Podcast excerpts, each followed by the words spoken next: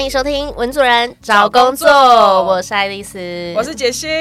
哎，杰西是不是又要到大选了？好像还有还有半年，但是现在新闻已经各你没有看《造浪者》吗？《造浪者》说从一年开始就要 setting 哦，陈嘉静哇，黄文芳。而且我们刚刚在前面聊的时候，还恍然发现，就是你记得有一集是俊伟，嗯，他那时候也是担任就是总统大选期间的一个幕僚的工作。对，我才吓到，原来我们节目这么久了。我们从一九年底开始做，然后就是中间经历了应该要第二次总统大选。对我吓到，原来我们这么长寿。虽然流量没有很高，但是还是有在就是访谈过程当中获得了非常非常多的乐趣，然后也认识很多新的朋友，觉得很棒。没错，也感谢大家，就是听众朋友始终支持我们。所以既然讲到就是关于政治工作这一块，其实我觉得一直都会有一个蛮好奇的职业，这个职业是公务员。那公务员其实跟我们刚刚提到选举幕僚啊，或者是可能是市长这种比较常常在外面 出来在媒体面前的角色又很不一样。然后公务员虽然大家都觉得呃是个铁饭碗，或者是大家多多少少可能家庭或者是朋友之间也有在考公务员的这个族群存在，但是我们对于他实际上的工作内容跟他升迁或者是整个管道的制度都是还是蛮陌生的。没错，所以今天呢，我们就邀请到一个公务员朋友来跟大家做一些分享。而且很特别的事事情是他管的东西就是公务员的人事，所以他对于 公务员的价啊、薪水啊，然后还有升迁的各种制度是非常非常清楚熟悉的。所以我们今天就是好好拷问这位。公务员的伙伴，然后他叫做辛巴，先跟大家打声招呼。大家好，我是辛巴。今天就是要来上这这一期节目的时候，真的是有点小紧张。他们前面就在讲说，就是是跟那个前面是呃政治工作者嘛，然后现在是讲我公务员的身份，就有天哪是要从另外一个角色，然后来介绍这个体制。我突然觉得突然有点紧张。嗯，因为我现在是在台北市政府底下的人事机构工作。那呃，我们家因为人很多，所以我们的区分非常的详细。那我自己本身的话，做的是呃公务人员的考试。是分发人员他们的任用，然后还有一些呃，你们想象在公务体系里面非公务人员他们的任用，其实是我的主要工作，所以我反而是跟这块比较熟悉的那些假啊、薪水啊，还有什么退休啊，哎，其实我都是一知半解啊，考试的时候会考这样子，对，主要是任用这一块。刚刚有提到说，就是非公务员。那具体来说，是哪一些人他还会透过你这边来进入公家体系工作呢？简单来说，最常听到的约聘雇。哦，对，然后啊，公务觉得真的是政府机关是全台湾应该人员或者是说整个人事体制最复杂的地方。约聘故事你们听到的第一种，当然我们刚刚有讲的公务人员，还有像是所谓的职工，还有临时人员、点工这种你听都没听过的东西，那都是我们在做的。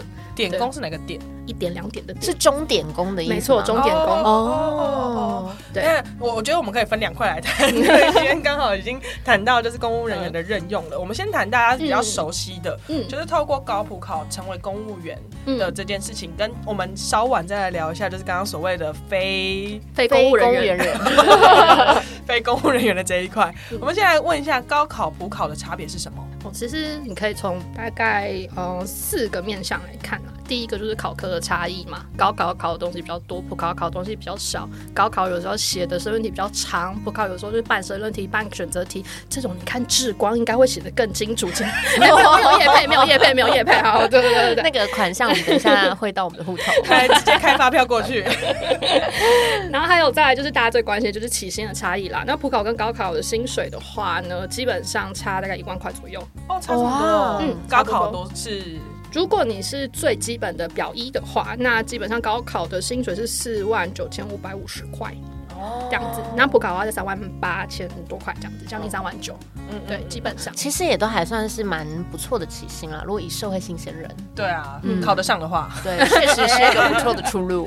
好，对，然后再来的话就是升迁的部分。如果你想要当主管的话，一般来说，大部分的主管都是要高考及格才可以的。所以你如果是普考人员的话，基本上比较难当到主管。最后，最后是呃，这个可能跟高普考比较不一样。我比较想要讲的是地方特考跟高普考差别，就是。是所谓的榜约啊，我都叫它榜约，就是限制转调专有名词的话，如果你是高普考的话呢，你在一个地方，或者说找呃以台北市政府当一个单位好了，你在台北市政府服务完三年，榜约完三年之后，你就可以去桃园，可以去中央。但如果你今天是做地方政府的话，那它就有所谓的所谓的三加三，也就是我考了台北市政府，我必须要在台北市政府我现在服务这个机关三年，然后再加台北市政府整个府三年，六年后我才可以离开台北。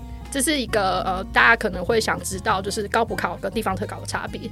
嗯嗯。哦，所以其实如果要当公务员的话，有最少会有三个考试的捷径，一个就是地方特考，然后如果你要进中央的话，就是高考或补考，是这样吗？对，没错，你要进中央的话是这样子的。再多补充一点，就是其实地方特考跟高普考差别，就是地方特考也有分三等、四等、五等，那对应到高普考，就是地方特考的三等就是高考，地方特考的四等就是普考，地方特考的五等呢，那就会是所谓的初等考。讲它就是用这样子等级的考试去区分说，哦，你的起薪啊，或者是说你的，哎，对，就是区分你的起薪啦，基本上子，嗯，跟你派驻的单位是没有关系的，基本上没有开，没有什么太大的关系，呃，就只有地方特考，你就假如你是选的是台北。考区，那你就是一定会在台北嗯这样子。那如果你今天是高平区，好，那你就一定会在高平。嗯，那如果你今天是高普考的话，那你的选择就是整个全台湾，对，就是整个台湾大家一起去竞争这样子排你的志愿序。考上之后，你实际上要被，假如说你要去台北市政府的人事处，还是去台北市政府的可能行政处或者是不同的处别，这个东西跟你考什么试是不一样的。这其实要看你的考科啦。假如今天你考科是一般行政的话，那你就知道你可能每一个局处你都有可能会去。那如果你考的是卫生行政，那你也就知道你今天就会进去的是卫生，或者是说某机关里面有开卫生行政的缺。对，那你到底会被分到哪里？那就是所谓的排志愿序了。今天高普考一出来，它一定会有一大张 list 告诉你说，哦，我们现在在哪里开了哪些缺。对，那你如果你有幸考上嘛，你接下来就要填，就像是大学在填志愿，我今天是要选台大法律系还是怎么样？那假设我那时候在考的时候，一开始是考一般行政，我可能转调的单位是有受限制的吗？举例，我可能可以去卫生局吗？还是说我只能受限于观光局或什么什么？这是呃，在你选填的时候会被限制住的吗？其实不会耶，应该是说你考的科系，它对应到是你的职位，跟你的服务机关其实没有太大的差别。你今天一个服务机关里面，基本上一定会有秘书室，有秘书室就会有一般行政直系。你今天有人事室，你就一定会有人事行政直系。那假如今天你今天是在政风处好了，政风处它没有所谓的做工程的单位，它没有什么总务组什么鬼的，那他们就不会有可能像土木工程直系的人这样子。所以如果你今天考科是土木工程，你就比较难会进去像什么政风处啊这种地方服务。哦。对，说它其实所谓的考试，它绑的是你的位置，它看的是你这个位置，它到底是想要怎样的直系的人才这样子。嗯，原来如此。对，难怪是真的，难怪我一个朋友，他当时是考地震特考，他是地震类的，然后不知道为什么他越调调一调，然后去了观光局，然后我就想说什么意思？就是 我以为他会绑定在他只能在什么地震事务所，但他可能是这个观光局里面也有可以对应他专业的，他就可以调过去。没错，所以就像是呃，我通常在介绍我自己的时候，我说我是做人事的，那大家就会很可爱。我朋友们介绍我说，哦，那他就应该就是在台北市政府人事处服务啦，人事处人事处。那我都会倒抽三口气说，不是不是，我真不是，就大家都介绍错了。我其实是在台北市政府的某一个二级机关里面当人事人员。其实我不是人事处的人，虽然人事处是我的 boss 没错，但是真不是在那一服务。主要是郑重强调不是这样。哎，那你的有趣，你的 boss 的话就是你人事处。然后再加上你现在服务单位的主管，没错没错，所以其实我有两个 boss，双料主管，双方压力哇，双双方考核，没错，吓到。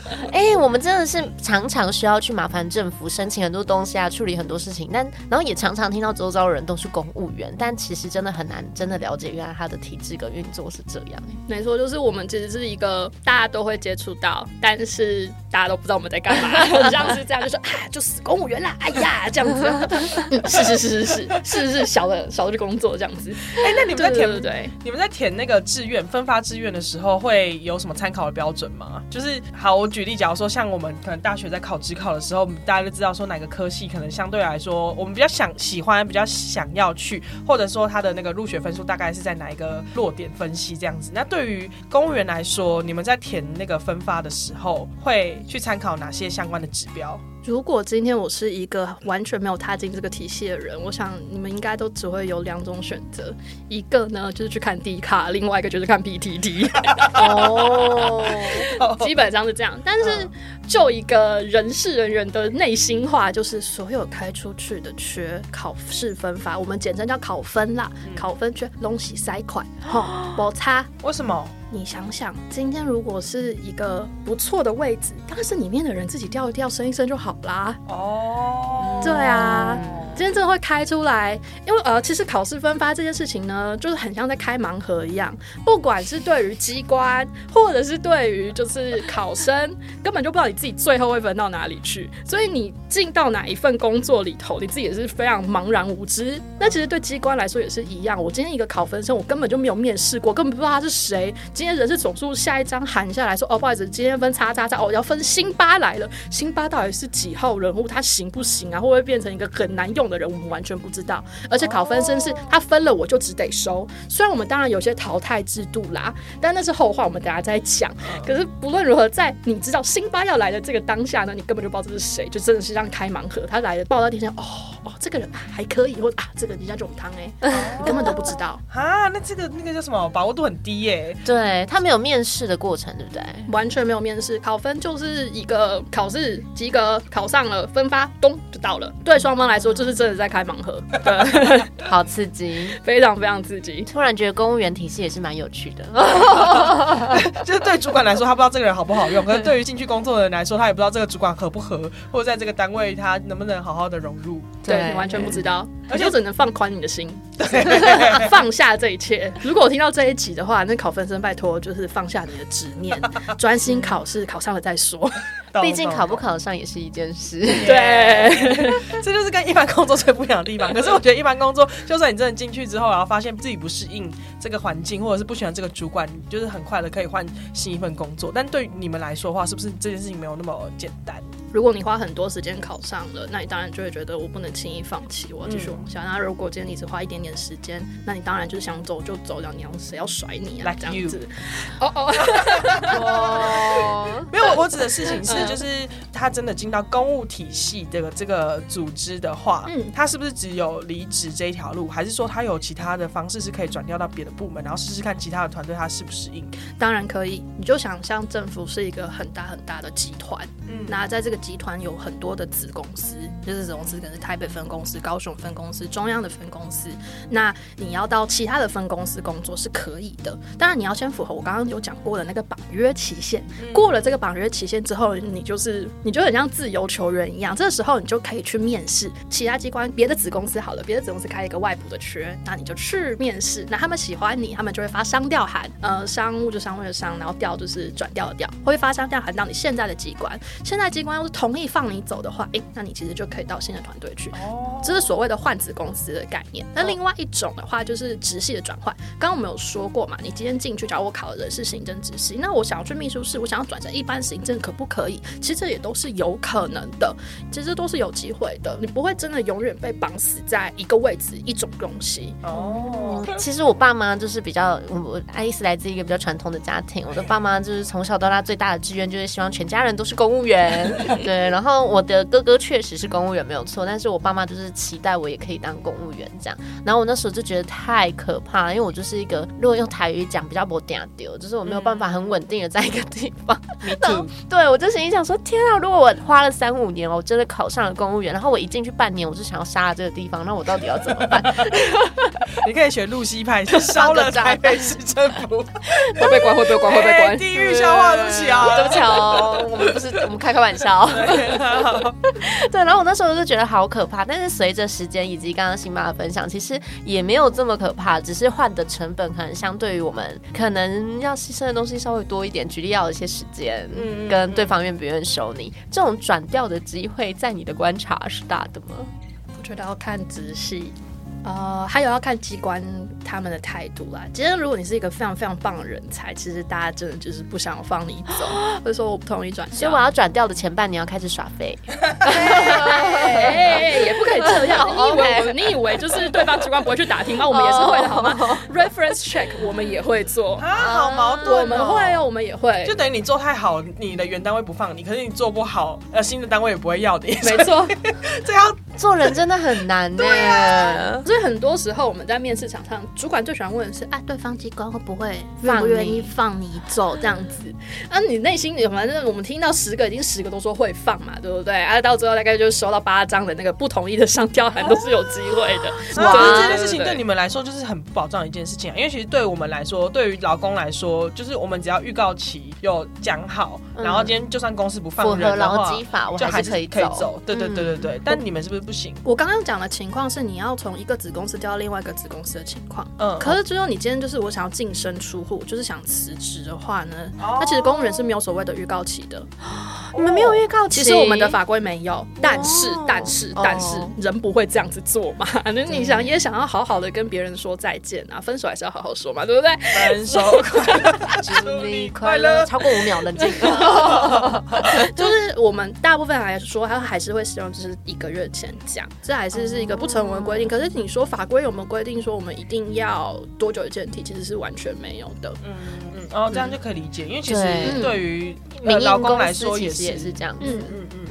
嗯哦，哎，那刚聊聊完的比较像是传统的公务员，那你刚刚有提到一些非传统公务员的体系，嗯，就是像约聘雇、点工，可以跟我们分享一下，就是为什么会有这些工作机会，跟要如何得到这些工作机会吗？呃，我先讲最常听见的约聘雇好了。那约聘雇如果是以台北市政府来说的话呢，就麻烦请向台北市就业服务 就业服务网，就是我们有一个台北市就业服务处，那他们定期每个月都会。会办甄选，那如果你对台北市的约聘雇工作有兴趣的话，都可以去那边看。我真的不是工商服务，拜托大家赶紧去投，缺很多。竟然，对对对，那这是一个途径啦。可是这个缺是因为你们现在有呃伙伴可能要请长假或者是请产假这种才会有这些缺吗？还是它是 random 的？如果你讲那种那种其实是职务代理，那就是另外一块了。对对对，这真的很很很复杂。约聘雇的工作来源呃工作机会来源是什么？基本上都是写计划，例如可能像是呃疫情的时候有疫情的专案，那这个时候就有可能会去聘呃短期的人力，因为月聘雇其实就是主要是要应付短期的状况啦。对，所以他们才会所谓的一年一聘啊，一年一雇就是这样。懂。对对对，那呃我们这是一块。那如果是职务代理的话，那通常都会是机关自办。你除了去就业服务网看，你也可以就是到各个机关的网站上面看，就会看到可能像职务代理的工作。对，那就是像你刚刚说的嘛，有人生小孩。的这种，那这是到这边就是一个节点。那接下来我要讲的是有关于那个职工的部分，这个就比较复杂。那所谓的职工，它其实就是完全适用劳基法啊，所以不要以为在政府机关里面所有人都是适用很公务员的法令，还有很多人他们其实是完全适用劳基法的情况。因为特定的机关他们有特定的工作需求，那我们就会在也是以委由就服处，然后去做雇佣这样。举例一下。你说特定的工作嘛，例如说铺马路啊，哦，比较技术型的工作。对对对对对对对对，因为铺马路你也没有办法说，我每一次都我就是完全外包给一般的公司去做嘛，我没有办法，因为你遇到台风天的时候那种很紧急的情况，你还是需要有人力可以去做铺马路的工作。对，所以我们还是有一些必须要备有我们自己的技术性的人力。嗯，对，哦，好像可以理解，因为如果他要用发包的方式来跟外部的单位合作，他可能还有一些发包的流程。对，然后需要很长的一段时间。对，如果今天真的一个紧急事件，然后他说等一下我先去发包一下，可能 等半年后才能来修，然后还三间流标吧。那刚刚有提到，就是其实公务员有非常非常多不同的方式，然后成为公务体系的其中一份子。没错。那当你有公务员的资格的时候，这个公务体系会给你一些培育的机会吗？呃，我真的想要破除一个大家很可爱的迷思，大家都觉得考公务员就是考试那一关过了就结束了，其实完全不是。一个公务员的培养啊，他要拿到所谓铁饭碗，是需要呃两个阶段，一个是考试，另外一个叫训练。你今天考进来之后有一个四个月的训练期，这四个月的时间我都叫它叫做半公务员。或是就是我说非平民这样子，在成为仆的路上，你要成为仆的路上，成为公仆的路上。对对对对对，那你会有四个月的训练，这四个月训练期间会包含了基础训练，那呃，他的绰号叫做“恋爱巴士 ”，哇，有听过吧？有听过？对对对，会包这四个月里面会包含一个月的恋爱巴士的期间，那他基本上官方话来说啦，就是要请你做一些呃基本素养，例如说爱写公文啊，或者一些。基础公务人员要知道的事情，然后会把所有新进的人员关在可能像南投有一个那个公务人力学院啊，或者是南港啊，或者有时候办在可能台电的一个学院，对，就是一个场地啦。Anyway，就是等于说所有考上那个公务员的人一起集中在这个场地里面，然后做公务人员的基础训。没错，那所以男男女女都在那里，那我就成为另外八十八八八，而且已经考上公务员，觉得生活稳定了，然后压力也释放了，所以就是更好谈恋爱的一个时机。没错，没错。所以那你才会对焦恋爱巴士，OK，嗯啊，可是我就没有搭到啦。不是不是，我会这样先讲，因为悠悠卡带着好不好？我是，那是因为我刚好考上的那一年就是疫情的关系，所以我们是做线上的训练。那你云巴士是没有用的，各位，天哪，好可惜，好可惜，再考一次，为了搭巴士这样。哎，不好意思哦，要跟大家说明一下，好，这个考巴有巴士这个搭乘的部分啊，你三年内要是是有同等或者是同等以下期间相同的基础训练的话，你是没有办法再去参加的吼。哦。所以说，如果你真的很想再搭一次，要拜托三年后，不要太近，搭不上。除了这个基础训的恋爱巴士之外，这四个月还会做其他哪些训练？还有所谓的实务训练。那实务训练其实就是在机关工作啦，这样子。那再细一点我就不讲了。但反正 anyway，你就可以把它简单的区分为一个月的基础训练跟三个月的实务训练。那这东西全部都及格，基础训也及格了。然后实务训练机关也打你成绩及格了，这个时候你才会拿到那张顶工项项目的考试及格证书。哦，所以你真的要拿到考级证书要四个月，正式成为普。对 你正式成为普的期间，但是但是 but 我这里都还没有结束哦。每一个直系，我们刚刚提到这个直系的东西嘛，它的训练期间都不一样。例如说像阵风的训练期间就非常非常的长，他们就不是四个月了，我也忘记他们多长，反正很久。对对对，然后这四个月结束之后呢，你还有六个月的试用期。哇！拿到普的这个拿到普的门票之后，还要再看你六个月，哎，行不行？这样子，如果不行的话，你还是有可能被淘汰掉。所以就是整个完全用比较术语的方式讲，叫做合格实售。你真的拿到合格实售的身份啊，以一般人来讲的话呢，至少要十个月。真的是过关斩将，没错。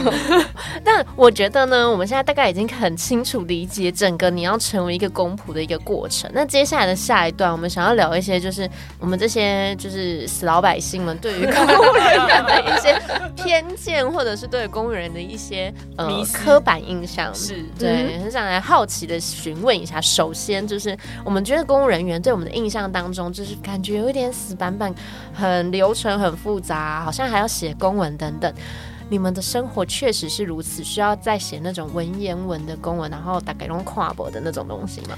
知乎者也，哎，不好意思，真的呢。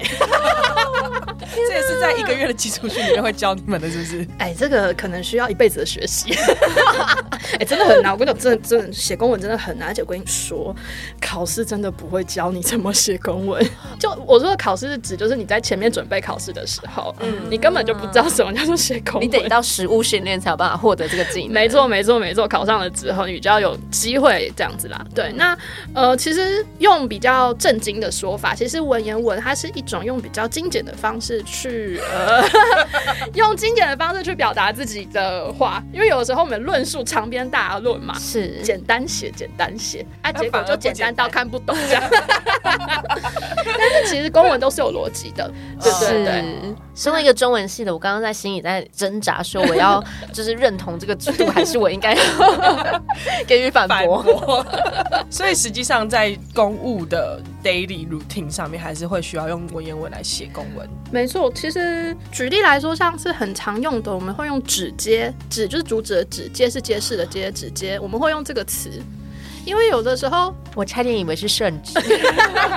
哦，对我们来说，所谓的圣旨叫做如你。哦，哦，啊，对，就是老板啊批完回来之后，上面写个大大的“如你”两个字，我们就如释重负，哦，快乐，老板没有别的想法，哦，对，如你。如如你拟下来的，没错，那个你就是你办的你如你，我就哦，yes，白话文叫朕同意了，对对对对对对朕知道了。对，朕知道了，对对对请对对。坐。那刚刚提到的那个直接是什么？直接就是说，今天我们主旨可能很长，因为我们要做一个 A 的事件。那我们在讲的时候，我们就哦，只接项目或只接什么什么东西，其实就是一个简单讲，就是跟主旨有关的这件事情。对对对对哦对主旨的旨，对。那对我们来说，这样子写法就会变得精简一点。只是说这些词，其实你平常真的是日常生活不会用到啊，完全用不到。对，是对啊，就是它变成一个公务公务员圈的一个小迷音，就是你们自己才懂的语言。有些东西连我自己都听不懂。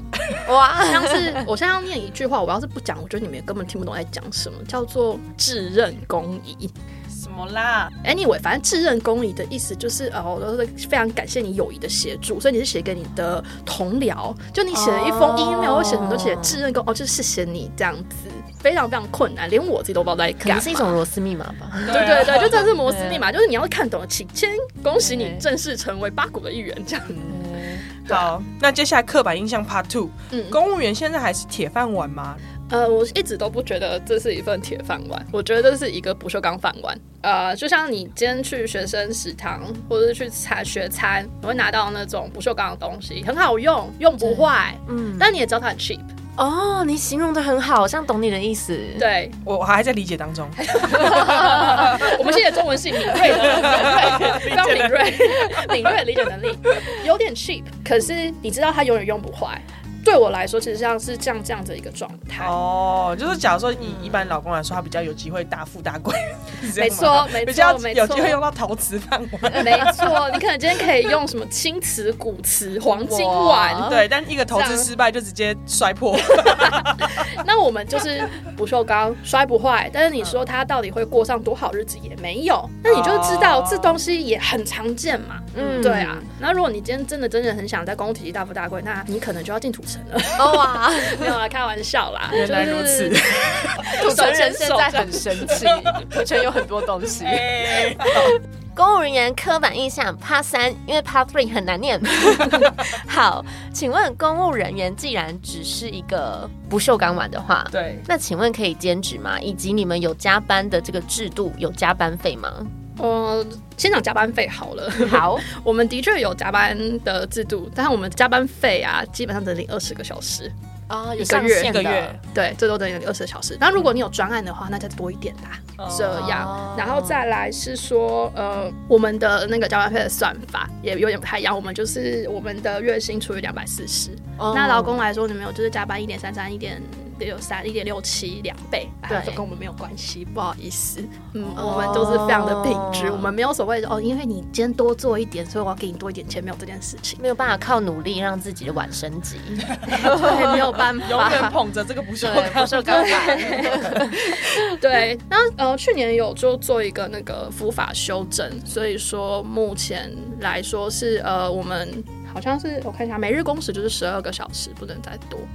但是你如果问到实际的情况，哎、大家就先打卡嘛，哎，你在一般公司也都是一样的情况啊。哦，所以说，的确是也是有很多同仁，他们加班情况蛮严重的，就是可能七八点，你看到哎、怎么灯还是亮着的，对啊哦，但是在六点先去打个卡，然后再回来继续加班。那也是有可能的。哦，嗯啊好可。怕！还是有啊，日渐详情，就是你就晚上八九点去一下台北市政府，哎、那个兴趣跑夜店之前往那边看一下，叫做哎亮着啊，还有人在逛哇。八九点还没开始跑夜店的吗？对，对不起，对不起。然后就跟发生这样，第二个问题是，兼职的部分呢？呃，大家都有点小误会，觉得前阵子新闻很大，说哎、可以开放兼职了、哎哎没有这一回事哈。所谓的兼职啊，它有个很重要的中心理念，就是不可以反复实施。举例来说，你要是每个礼拜都跑去 Seven 打工啊，那一趟吗？嗯，汤。哦，是要临时的吗？对可能就是不能固定。对对，你不可以反复实施。如果你是固定的，是不行的。对，哦，那这样到底可以做什么？可以举例给大家听吗？呃，maybe YouTuber，我不知道、哦、，YouTuber 是可以的、，YouTuber 可以，因为那是个人三五录音，二四六录音，哎、不要用上班时间哦，就被苗博雅抓到，就是。对，反正它很很重要的重点就是不能仿就执行职务，然后也不可以影响你的本职工作。你要在下班干嘛？那是你自己的事情。可是还有一件事情是绝对不可以经商，所以你不能去开虾皮卖场，然后去可能跑去做代购。可如果你今天开虾皮卖场是卖你自己可能用剩的东西，例如说我有一个包包，我没有在用了，我打算卖掉，这种是可以的。嗯，之前新闻闹很大，是因为那个吧，王麒麟跟李阳的事情是吗？哦，没有错。哎，跟大家科普一下这个事件是什么好了。呃，简单来说，呃，接下现在公务人员他们。可以做的是，你可以用你的个人才艺获取报酬。那所谓的个人才是什么？就有点类似像是打羽球。哎，anyway，如果今天你是你自己的个人才艺的话，那获知报酬这个东西就是比较没有问题的。所以就举例来说，我刚刚说的 YouTuber 就是这样。然后你很会做菜，然后你拍做菜影片，然后可能拿到呃广广告分润，这个很还 OK。对。哦但如果你是拿做菜这件事情产出一个料理包，然后最后变成料理包大王，这样可能就会有商业行为，这样绝对不行。然后你也不可以代言，例如说你就是 YouTube 拍超级大，然后之后可能有人找你合作，然后要找你夜配，哎，这也不可以。你如果当 YouTube 的话，可以拿 YouTube 分润，但你不能跟九妹一样去代言 Seven。没错，不可以，不可以，真的是不行。对对对对对，大概是这样子。嗯，那公务员刻板印象趴四，换市长对你们来说工作上有差吗？毕竟你也是经历了科时期跟讲时期，被发现资历很浅，这种话能讲吗？好，可以，可以，可以。呃，其实我觉得以一般的。工行政工作来说，其实是没有什么太大的差异的啦。毕竟你人总是要进来，人得要出去，又再加上人事基本上就是照法规办事。难道换了市长我就遵从不同的法规吗？哎，也没有，法律就在那里嘛。那当然可能有不同的用人政策，他们可能有下新的东西，例如说最近性骚扰的事情，所以他们就有下说，要是性骚扰的话，就是可能不得升迁呐，又或者说如果真的确定要被解雇等等的，有这种函释下来，这种比较政治性的，那这当然有可能会有。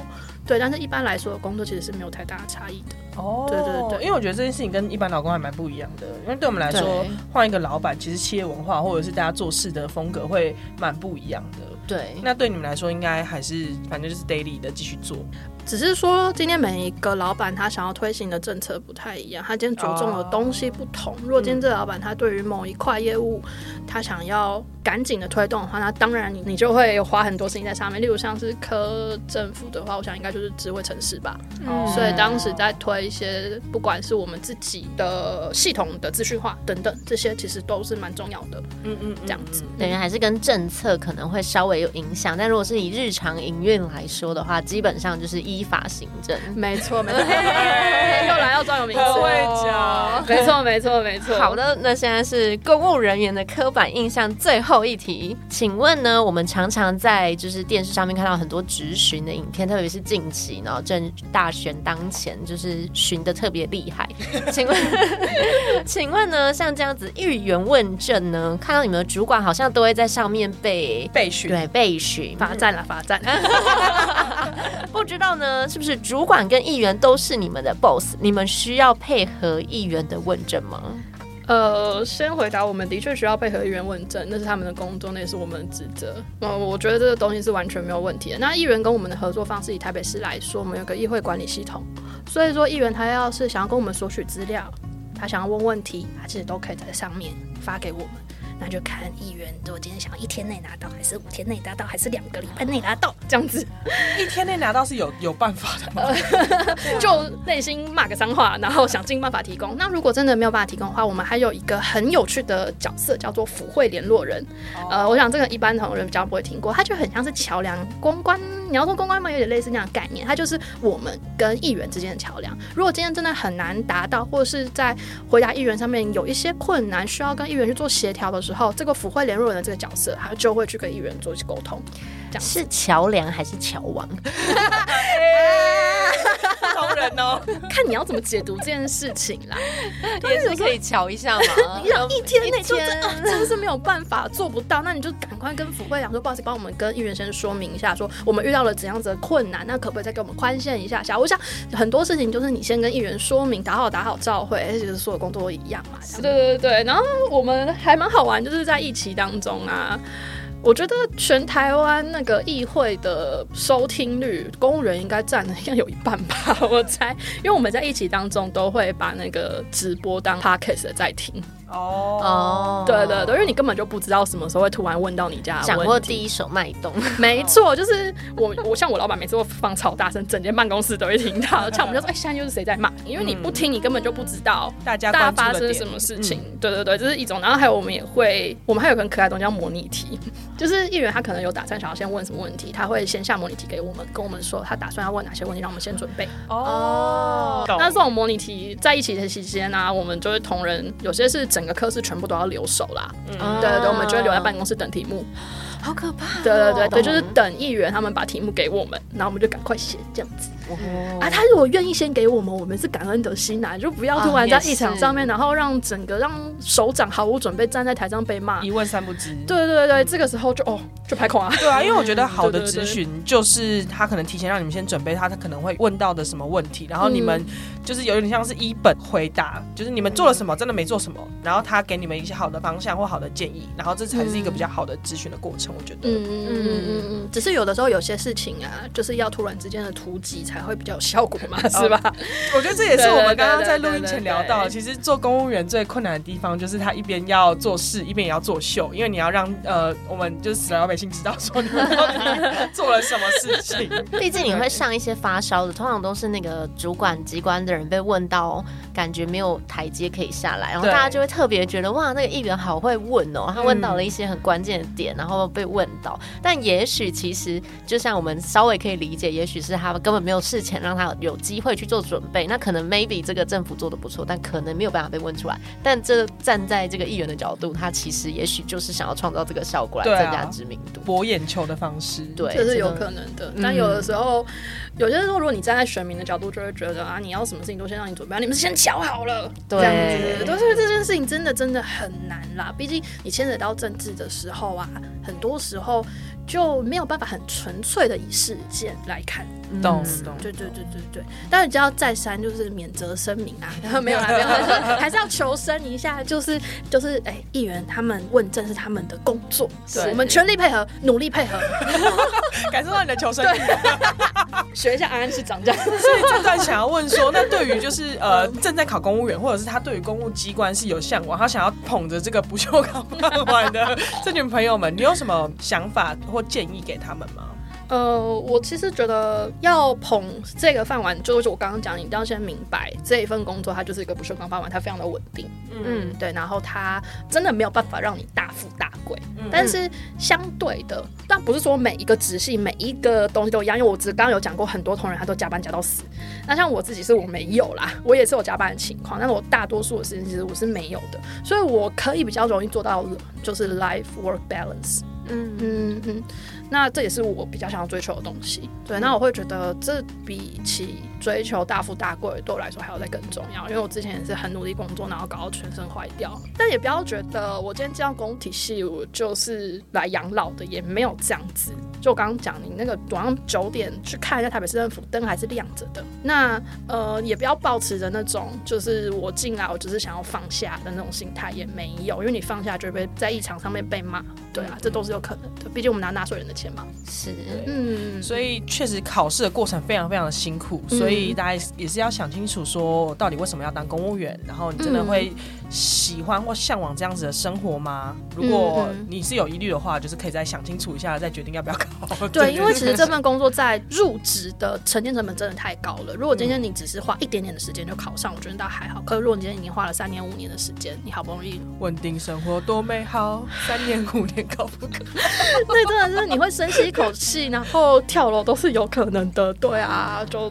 辛巴他在做公务员之前呢，他其实有一有一些在私人机关上班的这些经验，所以他其实可以更清楚知道说自己为什么要成为一个公务员，跟他公务员里面的一些酸甜苦辣、快乐与痛苦，所以就提供给听众朋友做参考。对，不过我觉得今天整体的节目，我觉得辛巴让我们真的用一个很活泼，然后很有趣的方式，但是让我们了解原来公务员有很多我们没有想过的面向，但他的工作内容可能也不是我们想象中的这么的无聊。呃，如果你的个性。符合这样子，可能依法行政或者是要有一些规矩来说的话，其实也是一个很好的选择。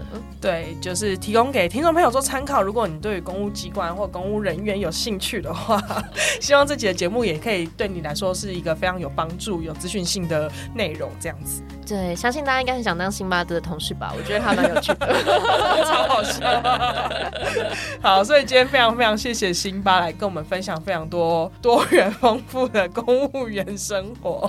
那我们文组人找工作就下回见拜拜。